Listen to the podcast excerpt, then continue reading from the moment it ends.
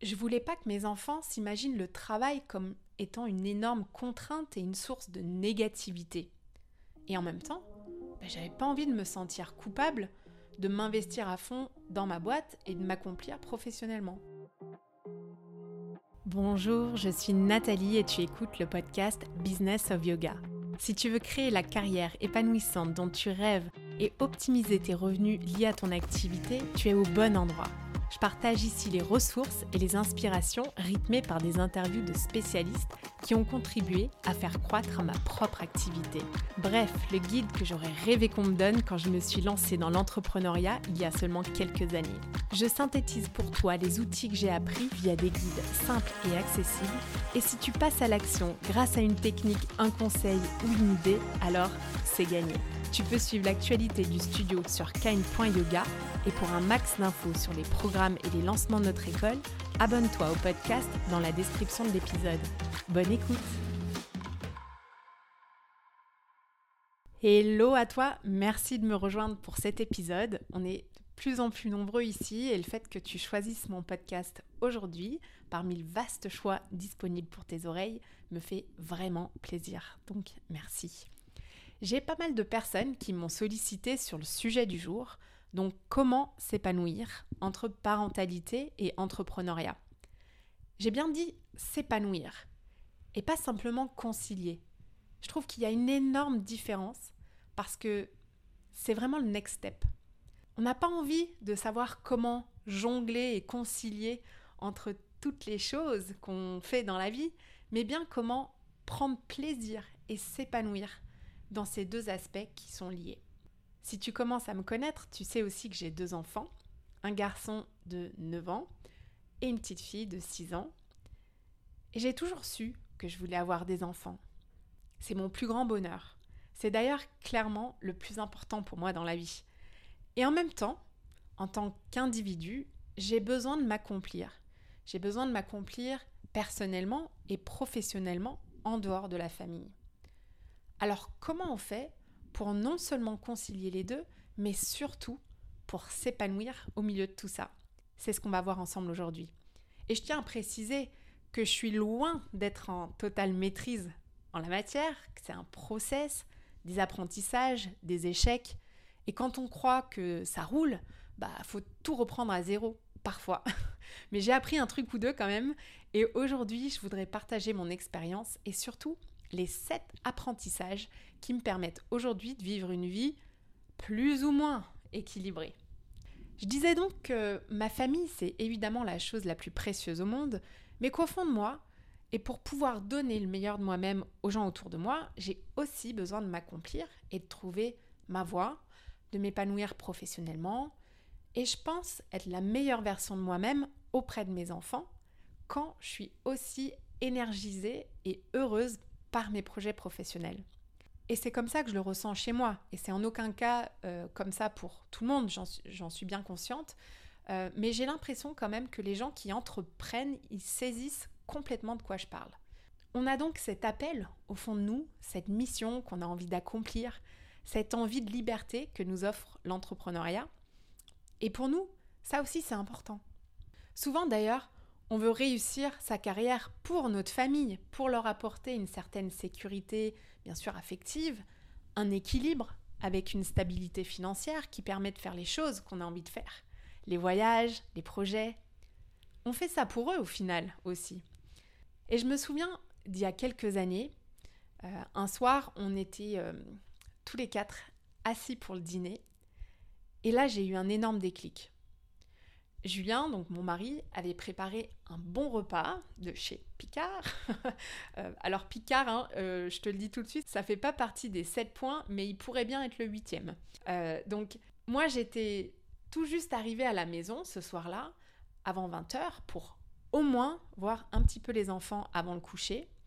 Et j'étais épuisée par une journée de 10 heures, trempée parce que j'avais fait le trajet en vélo électrique, j'avais traversé Paris, et j'avais oublié bien sûr ma tenue de pluie. J'étais complètement HS par-dessus le marché à cause d'un gros problème euh, qui était survenu au studio. Je ne me rappelle pas exactement euh, ce que c'était, mais en tout cas, à ce moment-là précisément, Euh, mon job me paraissait être le pire du monde. J'en avais assez, j'en pouvais plus. J'étais au bout du rouleau. et au moment où je passe la porte, donc ce soir-là, évidemment, les enfants se jettent sur moi. Ils réclament mon attention au moment où on doit passer à table. Maman ceci, maman cela, regarde mon beau dessin, regarde mon bobo. Et mon frère, il m'embête, euh, il m'a pas dit pardon. Bon, la liste est longue. C'est comme toujours avec les enfants. Si t'en as autour de toi, tu sais de quoi je parle. Donc je passe cette porte. Déjà, je l'ai dit au bout du rouleau.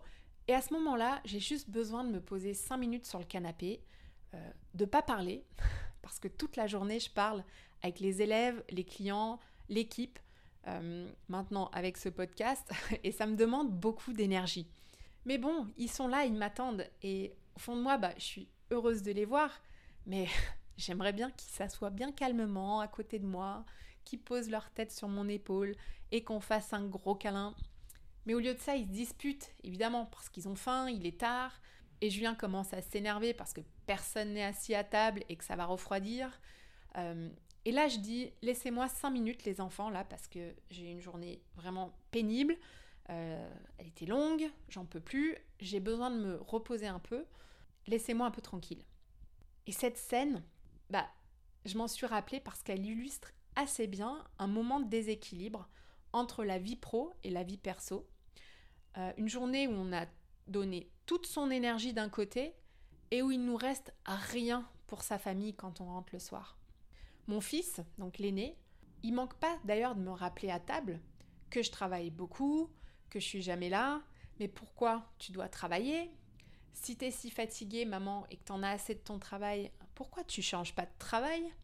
Et là, franchement, dans la bouche d'un petit garçon euh, de 7 ou 8 ans, je sais pas quel âge il avait euh, à ce moment-là, mais je me suis vraiment pris une claque. Je savais, bien sûr, au fond de moi, que cette journée-là catastrophique n'était pas non plus mon quotidien. Mais ce qui m'a surtout marqué, c'était la perception que mes enfants avaient de mon travail à cause de mon attitude. Parce que finalement, qu'est-ce que je leur montrais? Je montrais quelqu'un de fatigué, d'excédé, d'impatient, quelqu'un qui n'est pas disponible, quelqu'un qui n'aime pas vraiment son travail au fond. Et ce moment-là, il a été comme une alarme ou un électrochoc au fond de moi. Et je me suis dit, d'une part, il va falloir que je m'organise un peu mieux. Ensuite, je veux pouvoir passer du temps qualitatif avec mes enfants. Et puis troisièmement, je veux aussi que mes enfants comprennent que si je fais tout ça, c'est parce que j'aime mon travail. Et que travailler pour quelque chose qui nous anime, c'est vraiment l'une des valeurs que j'ai vraiment envie de leur transmettre. Je voulais pas que mes enfants s'imaginent le travail comme étant une énorme contrainte et une source de négativité. Et en même temps, ben, j'avais pas envie de me sentir coupable de m'investir à fond dans ma boîte et de m'accomplir professionnellement. Et c'est vraiment à partir de ce moment-là que les choses ont commencé à changer. Et en regardant ces deux dernières années, je pense que j'ai fait pas mal de progrès. Ça ne veut pas dire que j'ai réparti hein, mon temps équitablement entre le travail et la famille. Ça veut juste dire que j'ai changé de mindset et que j'ai mis en place une organisation, que j'ai appris quelque part de mes erreurs. Alors si tu le veux bien, je vais partager avec toi mes sept apprentissages pour s'épanouir entre l'entrepreneuriat et la parentalité. Et on va pas se mentir, hein, c'est un sacré défi. Ça fait 9 ans que je suis maman, dont 6 en tant qu'entrepreneur. Et voilà ce que j'ai appris. Si toi aussi, tu as des enfants, que tu souhaites peut-être en avoir, ou que des personnes autour de toi sont parents, ces 7 points vont t'aider, j'espère, à mieux les comprendre et mieux comprendre leurs enjeux. Allez, c'est parti. Donc, d'abord, premier point, les saisons de vie. Moi, quand j'ai eu mes enfants, j'ai pris au moins six mois de congé mat à chaque fois. Si j'avais pu le faire, j'aurais pris un an complet, comme au Danemark, euh, parce que oui, je suis d'origine danoise à moitié. Euh, et c'est vraiment une année qui passe tellement vite. Et ce temps-là, on le retrouve jamais après. Souvent, quand on est en congé mat, en tout cas c'était le cas pour moi, on réfléchit pas mal à sa vie, on fait le bilan, on essaie de se projeter dans une nouvelle vision qui inclut donc la parentalité.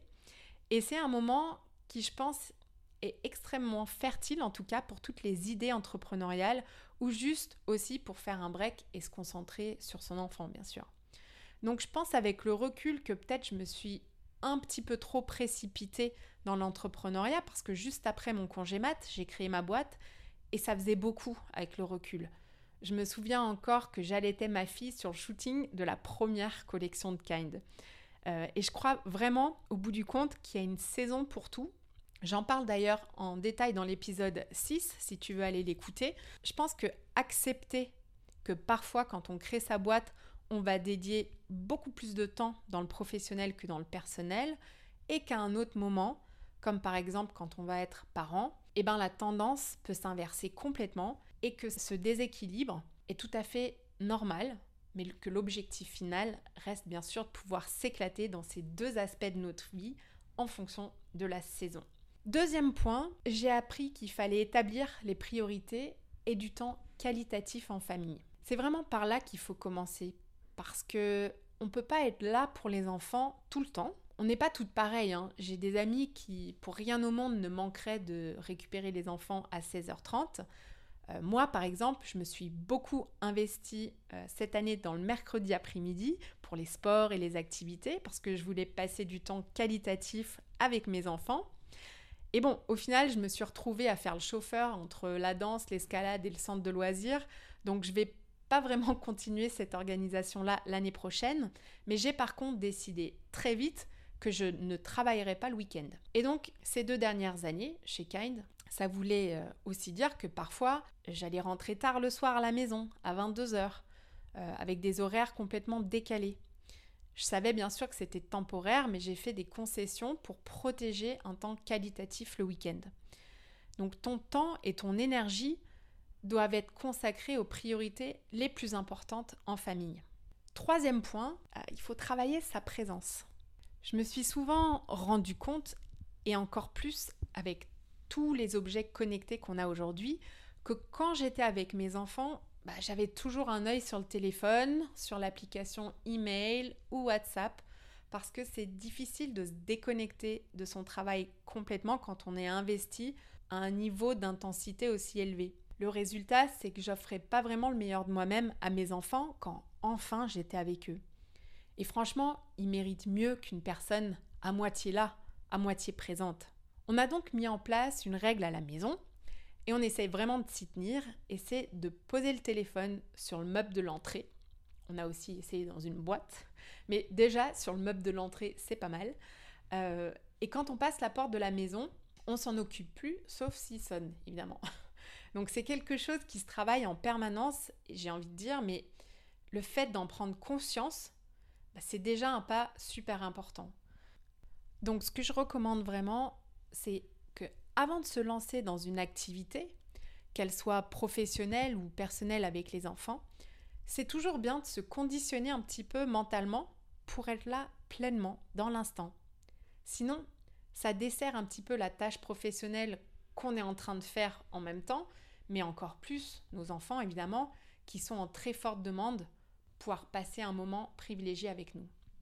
Point numéro 4, être une pro donc de l'organisation et de ne pas rejeter la routine. Je sais que tu commences à me connaître maintenant peut-être et, donc tu sais aussi que mon Google Agenda c'est un outil qui m'est absolument indispensable. L'avantage quand on entreprend c'est qu'on a quand même le pouvoir de décider de notre planning. Et donc, de planifier en priorité les temps en famille dans l'agenda qui sont importants pour nous.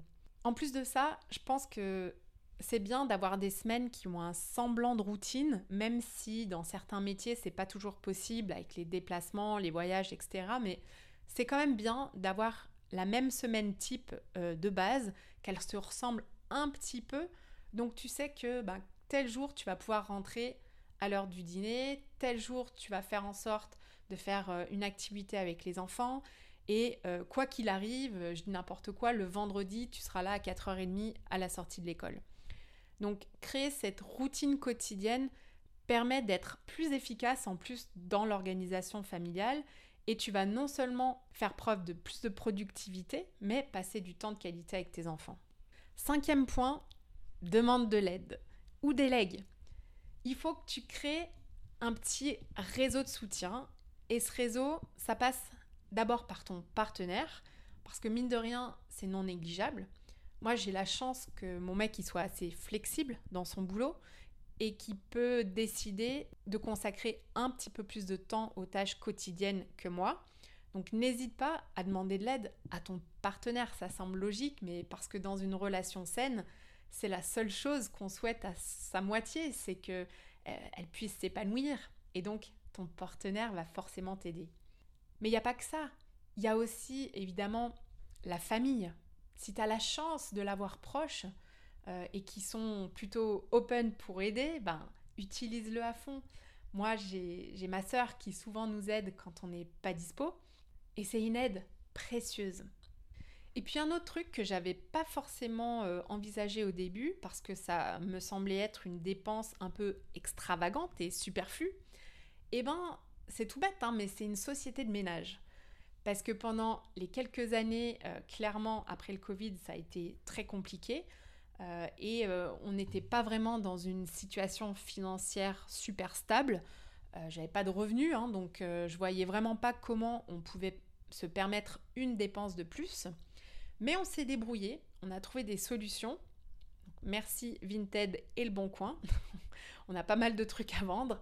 Euh, et l'intervention en fait de cette société de ménage m'a permis de pas passer du temps à faire les machines, à nettoyer la maison, parce que c'est vrai que quand on est quatre, euh, ça va très vite, ça prend une ampleur euh, qu'on s'imagine pas forcément quand on est célibataire. Mais après, ça peut peut-être aussi être de regarder son job et de déléguer un certain nombre euh, de tâches. On peut faire appel à des freelances aussi euh, quand il n'y a pas vraiment de valeur ajoutée dans une tâche et que on a envie d'aller plus vite. Un exemple là qui me vient en tête, c'est que par exemple dans mon cas, je passe encore beaucoup de temps à éditer le podcast. Mais parce que pour l'instant, je fais ça un peu comme un projet personnel en plus de mon travail. Mais clairement, si ça prend encore de l'ampleur, c'est quelque chose que j'hésiterai pas à déléguer pour pas perdre une heure par épisode éditer. Donc peut-être que dans ton métier de tous les jours, tu te rends compte qu'il y a une tâche qui te prend énormément de temps et que tu pourrais être bien plus productive en allouant ces ressources autre part. Donc que ce soit auprès de ton partenaire, ta famille, tes amis ou même d'une aide extérieure, avoir ce réseau de soutien solide peut t'aider à jongler entre tes responsabilités professionnelles et familiales. Point numéro 6, prendre soin de soi. Euh, clairement, si le verre il est déjà vide, tu vas pas pouvoir donner à boire à tes enfants. Donc pense à remplir ton verre en priorité avec une eau fraîche, saine et garante de ta propre vitalité. Parce que je peux aussi prendre l'exemple hein, du masque à oxygène dans l'avion. Mais bon, on n'a pas souvent l'occasion de s'en servir, donc je trouvais la métaphore un peu moins parlante. Mais je pense que tu saisis le message. C'est important de prendre soin de toi physiquement et mentalement avant toute chose. Donc accorde-toi ce temps pour te reposer, euh, faire de l'exercice, pratiquer des activités qui te plaisent, qu'elles soient physiques hein, ou même artistiques. J'ai une très bonne amie qui s'est récemment remis au dessin et à la guitare et je trouve ça génial. Euh, mon message, c'est vraiment de ne pas te faire passer en tout dernier dans la liste. Ton épanouissement personnel est l'élément qui te fera tenir sur le long terme pour vivre une vie qui t'apporte de la joie. Donc, cale-le dans ton agenda. Allez, septième et dernier point, cultiver sa flexibilité mentale. Voilà, on peut avoir la meilleure organisation possible. Bah, parfois, les choses, elles se passent tout simplement pas comme on l'avait prévu. Et là, ça va être important de savoir faire des compromis, euh, de pas trop s'en vouloir quand on n'arrive pas à tout faire, parce que tous les jours, on doit faire face à des imprévus. Alors j'essaie d'adopter une attitude flexible et d'ajuster mes attentes. Euh, et le grand classique dans tout ça, peut-être que tu te reconnais là-dedans, c'est de se sentir coupable de pas être là à la sortie poney de l'école, au grand événement sportif, mais en fait, ce qui compte au final, c'est l'amour que tu peux donner à tes enfants. Ils le sentent et ils ne te tiennent pas rigueur du reste. Parce que s'ils évoluent aux côtés d'un parent épanoui, équilibré, présent et disponible, ils seront heureux. Les enfants, hein, c'est pas comme une pointeuse qui compte les heures que tu vas passer à leur côté. Non. Donc pour conclure, je voudrais rester sur cette image euh, que l'entrepreneuriat et la parentalité, c'est vraiment comme de naviguer quelque part sur un voilier en pleine mer. Et j'aime bien cette image. Parce que si tu t'imagines à la barre d'un voilier qui navigue sur une mer agitée, tu vois bien que c'est toi le capitaine. Tu choisis ta destination. Ton voilier, il représente ton entreprise et ta vie professionnelle. Et la mer, elle peut symboliser les défis de la parentalité. Donc il va falloir, comme on en a parlé, ajuster les voiles en fonction des conditions changeantes et parfois capricieuses. Il faut garder un cap clair, mais se tenir prêt ou prête face aux tempêtes. Entoure-toi aussi d'un bon équipage, solide, mais reste flexible. Et rappelle-toi que ce voyage est unique et propre à toi. Chaque vague peut représenter une opportunité de croissance et d'apprentissage. Avec détermination, résilience et une bonne dose d'adaptabilité, tu pourras naviguer habilement entre entrepreneuriat et parentalité en créant une expérience enrichissante et épanouissante dans les deux domaines de ta vie. Allez, c'est la fin. J'espère que cet épisode t'a fait réfléchir à quelque chose que tu pourrais mettre en application pour toi ou un proche. Est-ce qu'un déclic ou une bonne idée a émergé dans ton esprit pour t'organiser peut-être différemment pour améliorer ta présence auprès de tes enfants Pour aider un parent que tu connais? Si oui, alors c'est à ton tour de jouer et comme d'habitude, je te souhaite une très très belle journée. Merci d'avoir écouté cet épisode. J'apprécie tout particulièrement les retours et les commentaires sur ce qui t'a été utile ou non. Laisse-moi un petit mot et une note si cet épisode t'a plu. Le must, c'est de partager ce podcast avec une personne à qui ça pourrait être utile. Ça fait vraiment une énorme différence pour mon travail que tu prennes ce temps. Je te donne rendez-vous la semaine prochaine et d'ici là, suis ton intuition et prends une action qui te rapprochera un pas de plus vers ce pourquoi tu es là.